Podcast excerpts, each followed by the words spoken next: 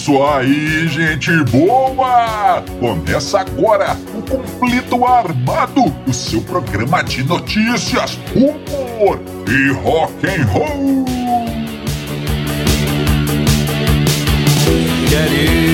E vamos para as manchetes de hoje.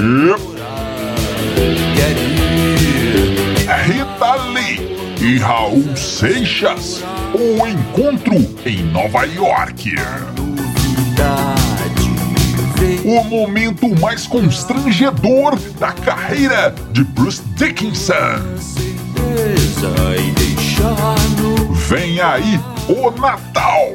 Conheça os livros de colorir do heavy metal. Tudo isso e muito mais no conflito armado que começa agora. Eu sou Bob Macieira, aqui comigo no estúdio meu arquirrival e melhor amigo Crânio. Tudo bem, Crânio? Tudo bem, Bob? Saudações, caros ouvintes. Tamo junto no rock. Tamo junto no rock, Crânio. E sem mais delongas, vamos ao nosso primeiro assunto.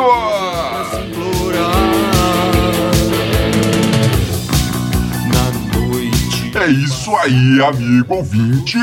Vamos começando o nosso programa Conflito Armado de hoje, trazendo uma história lá de 1974. E essa história, crânio, traz dois dos maiores roqueiros que o Brasil já viu, hein? Dois dos maiores é. nomes do rock and roll nacional um deles é a nossa queridíssima Rita Lee Jones. É.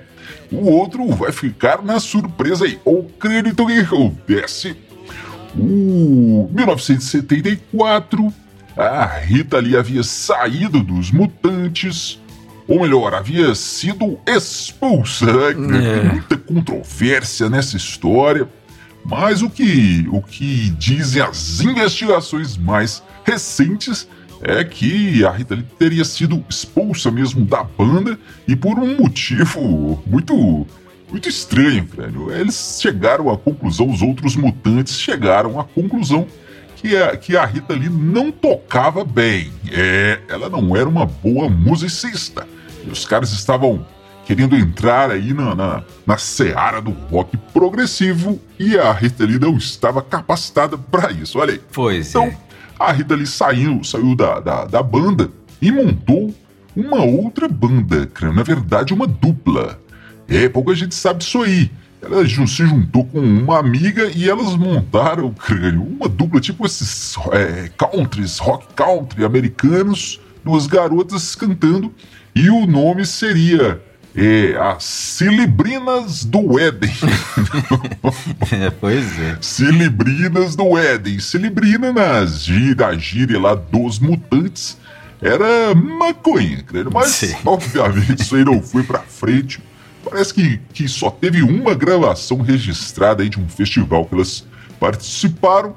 E logo, logo a Rita Lee resolveu que era hora de montar uma nova banda e tal. E foi aí assim que surgiu a Tutti Frutti. Olha aí. aí Essa sim, sim uma banda ah. que levou a Rita Lee aos holofotes, né? Que fez muito sucesso. Mas, veja bem, então tá.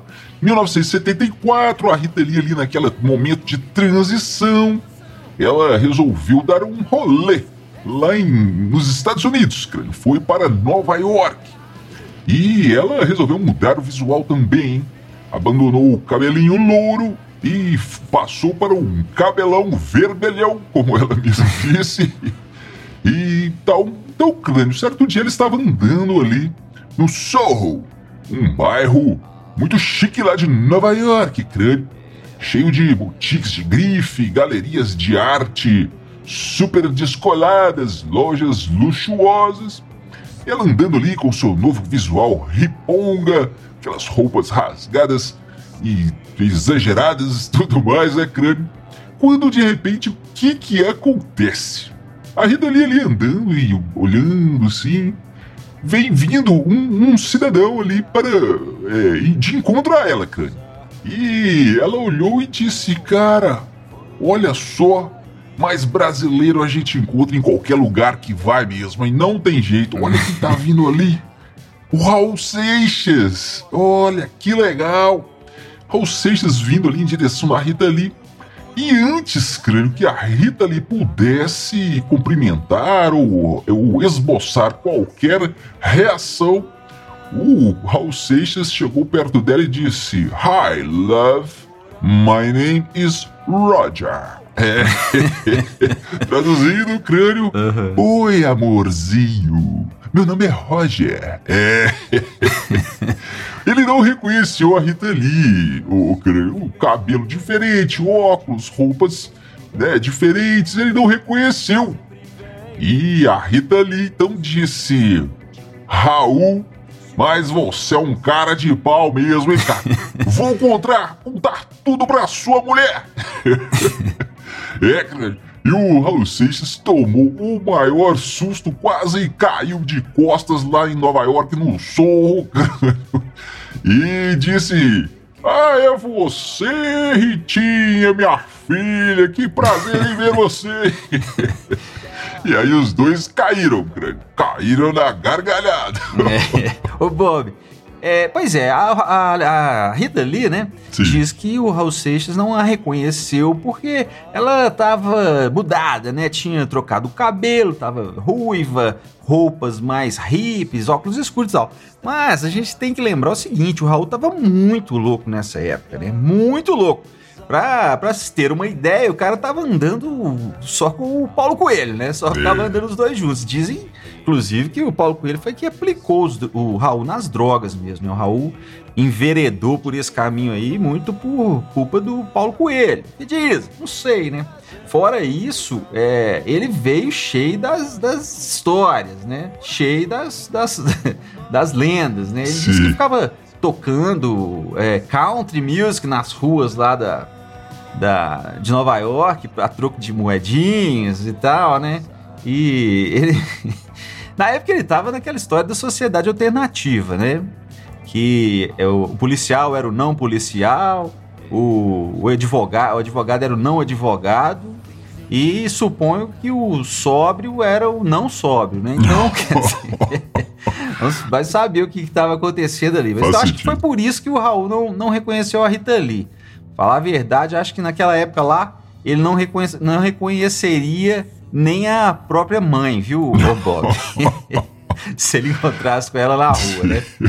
Mas o que, que acontece? Uma história importante, é, é, famosa que ele conta aí é de quando ele encontrou com, a, com o John Lennon, né? Lá em, em Nova York. Sim. Ele conta que passou três dias com o John Lennon. Eles falaram sobre essa história de sociedade alternativa, falaram sobre figuras da história. Enfim, né? Ficou lá é, conversando com o John Lennon três dias. O que, na época, era a mesma coisa de você ficar três dias conversando com Jesus Cristo, né? então, mais uma coisa aí para corroborar essa história do porquê que, que, o, que o Raul não reconheceu a Rita Lee. Agora, Sim.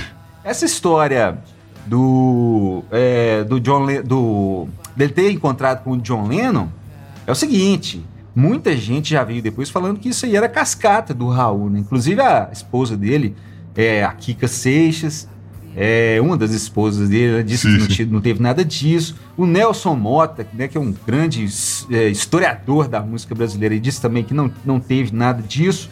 que teve foi que eles ficaram realmente três dias lá na porta do, do edifício da Cota, né, que era onde o, o Lennon morava, mas que o Lennon não apareceu e eles ficaram foi chupando o dedo lá na porta do edifício. Mas é. Mas o que, que acontece, Bob? Sim. Na época, você falar que era que era que tinha encontrado com o John Lennon, todo mundo ia querer conversar com você, né? Sim. Era um super golpe publicitário, um golpe de, de marketing genial. E, e, e, essa história também do porquê que o Raul foi para lá, né? Ele diz que foi porque ele foi convidado a se retirar, né? Na época era o regime militar e tal, e ele veio com essa conversa que ele tinha sido exilado, né? Sim. Mas na época pegava bem, né? Um artista falar que foi exilado e tal, oh, era, era legal, né? Sim. Então, mas por quê? Porque o Raul fala que passava fome lá no, no, no, no, no village, lá onde ele morava, não sei o quê, morava num apartamento né, cheio de baratas e tal. Mas tem registros dessa viagem dele aí. O cara tem uns, é, fotos dos caras viajando, Estados Unidos inteiro, em restaurantes finos, parques. Os caras visitaram a casa do Elvis Presley. Enfim, esse negócio estava mais para viagem de turismo do que de, de um exílio, né? Sim. Ou seja, Bob, quando dizem que o, que o Raul era maluco, beleza, acho que de maluco ele não tinha nada. Ele era, na verdade, um marqueteiro beleza. Isso sim. É, amigo ouvinte, você já conhece as nossas redes sociais? Procure os Dillions por aí na internet que você nos encontra. Nós estamos no Facebook, no YouTube, no Instagram. E cada uma das nossas redes sociais você encontra muito conteúdo interessante, muita coisa que você vai gostar. E lembrando também que nós temos três bandas aqui em Dillion City que você pode curtir. É só procurar aí no seu, na sua plataforma de streaming preferida. Você pode achar os Dillions, também o Nova Overdrive Machine e Crânio e os Elétricos, a banda do nosso amigo parceiro de programa Conflito Armado, o Crânio. Crânio e os Elétricos, inclusive, estou sabendo aí uma novidade dos bastidores, Crânio e os Elétricos está para lançar uma música nova. É, isso aí. Deve sair aí nos próximos dias, nos próximos semanas, nos próximos meses, é. não é Crânio? É. Então segue lá, procure Crânio e os Elétricos que você encontra e logo logo teremos novidades musicais só para você. Crânio, então, o que, aconteceu agora? Olha aí. O nosso amigo Bruce Dickinson o vocalista do Iron Maiden, é, disse, foi perguntado em uma entrevista ao crânio qual teria sido o momento mais constrangedor da carreira dele, Iron Maidenica. É, ah. e o Bruce Dickinson, crânio, contou o seguinte: certa vez eles estavam tocando lá na Espanha estavam fazendo uma turnê e aproveitando a turnê para gravar um videoclipe. Os shows eram filmados para depois rolar uma montagem ali e fazer um videoclipe de uma música. E eles gravavam é, na primeira na primeira noite. Eles, eles usavam é, faziam os closes, gravavam com as câmeras perto do palco ali, faziam os, os closes no, na segunda noite filmarem de longe, pegando ah. né, uma distância maior e tal. Então o que, que acontece? Pouco antes de. Quando eles foram passar o som, aquela coisa toda antes do show, o Bruce Dixon entrou no camarim e disse: Cara, cadê as minhas calças de show, hein? Olha aí. Alguém tinha entrado, creio, no camarim e roubado a calça do, do Bruce Dickinson, que era uma calça coladinha, creio, de couro e toda cheia de uns detalhes mais loucos lá. Por essa descrição que ele fez, porque na entrevista ele não dá, não dá a data, mas por essa descrição aí de calça de couro, com detalhes e tal, eu acho que era da turnê do Somewhere in Time, hein, que ele usava mesmo umas é. calças de couro coladinhas ali, um negócio muito louco. Então. Faz sentido. eles teriam que arrumar um outro par de calças para ele aí, cara. E aonde que conseguiriam aquilo em cima da hora, né? E totalmente impossível. O que que eles fizeram? Eles procuraram em lojas de, de roupas femininas e, e acabaram achando mesmo uma calça parecida. Mas não era de couro, era PVC lá, diz o, diz o Bruce Dixon, nem sei o que, que é isso. Claro, PVC para mim é cano de água, esgoto, mas enfim.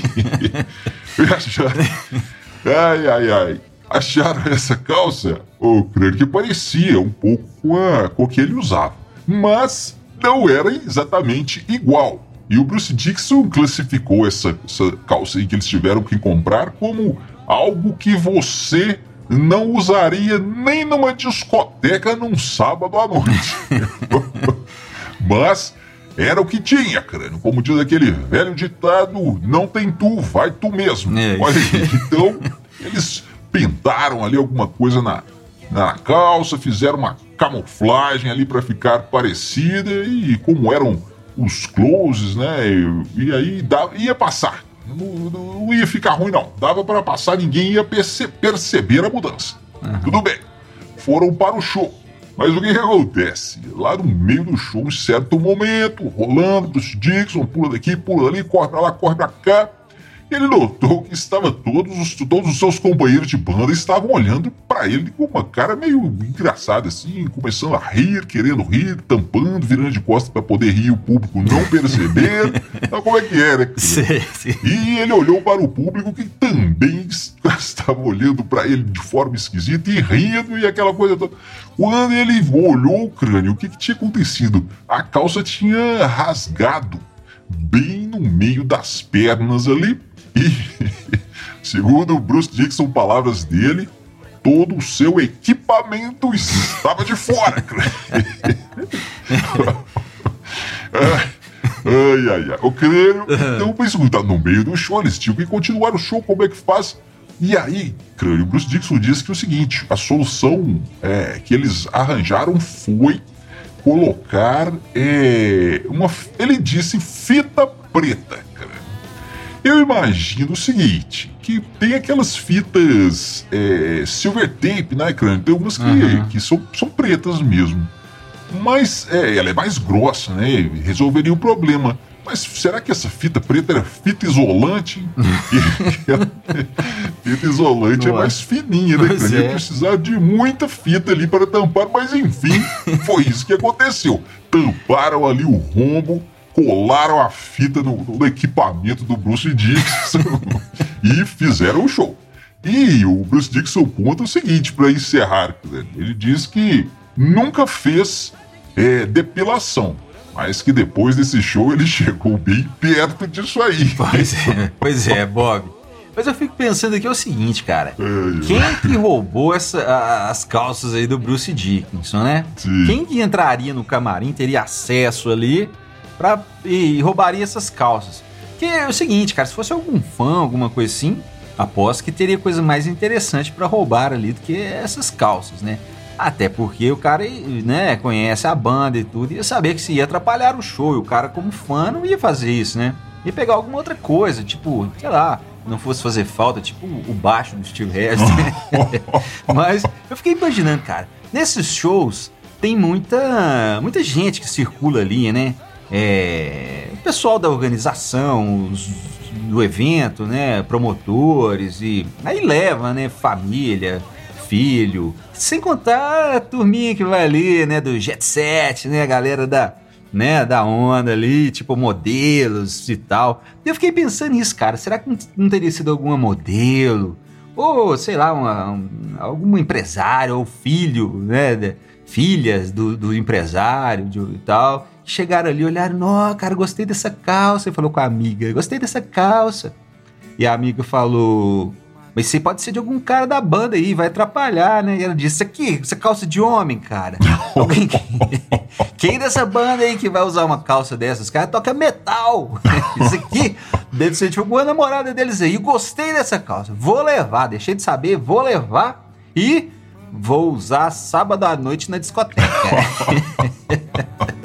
repórter da TV perguntou da minha história. O crânio, e me conta uma coisa aqui. É. Você já pensou no presente que você vai dar de Natal para os seus sobrinhos? Ah, é, eu tenho uma dica muito importante aqui para você, e uma dica muito boa. É, é o livro de colorir do Iron Man. é, oh, crânio, mais um lançamento aí da, da, da empresa é, Rock. É, como é que chama? Rock Coloring Books. Que é. já lançou vários e vários é, desses, desses álbuns aí, desses livros de colorir. Inclusive do Motorhead, do Megadeth e do Judas Priest. Meu, coisa linda, é, A meninada vai ficar muito feliz Vai ter um Natal de muita paz, grande colorido esses livros. E quando os pimpolhos forem dormir, ainda vão ter lindos sonhos natalinos. É. com demônios e monstros em geral. Ô, Bob, é claro que a gente está brincando aqui, a gente sabe que tem muitos desses livros de, sim, de colorir aí sim, que é sim. mais pro, pro público adulto, né? Apesar que na, na loja oficial aqui fala que é para todas as idades. Mas eu fico pensando o seguinte, como que seria visto um lançamento desse lá na época que esses discos foram lançados, né? A maioria aí dos anos 80. Imagina, lá nos anos 80 sai o The Number of the Beast, hum. um demônio, um monstro na capa e o um livro de colorir, né? Os pais não gostavam que a gente nem chegasse em casa com esses discos, cara. O pessoal horrorizava, demônio, monstro, o que, que é isso? Ainda mais um livro de colorir, né? Que era coisa da criança mesmo. Mas, é, assim, o que, o que eu acho mais estranho, cara, não é nem crianças com livros de colorir do Iron Maiden, do Megadeth, do Judas Priest. O que eu acho mais estranho é adultos com livros de colorir. Qualquer um. Qualquer um. É isso aí, amigo ouvinte. Você fica agora com a banda Os Dillions e a música Bom Pra Mim. Nos vemos no próximo conflito armado. Valeu, valeu, valeu!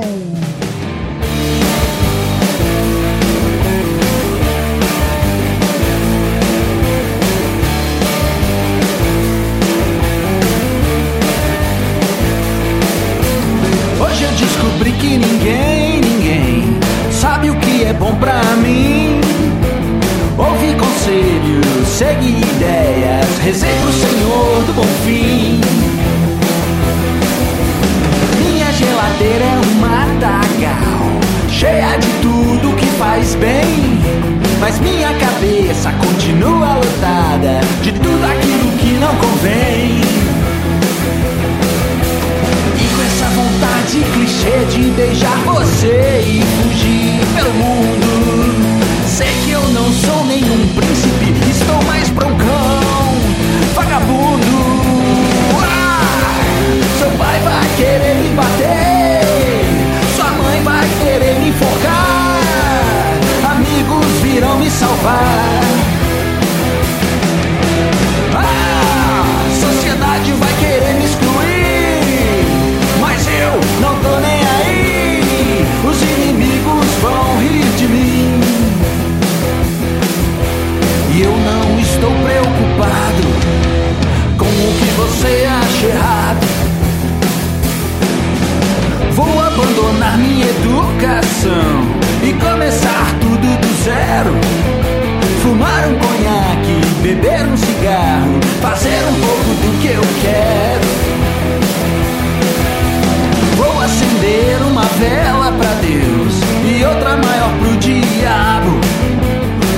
Percebi que o que me ensinaram geralmente está errado.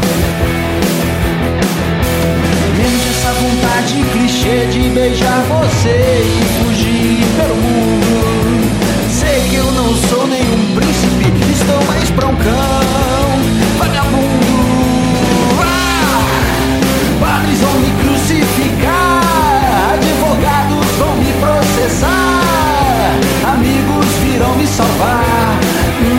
será?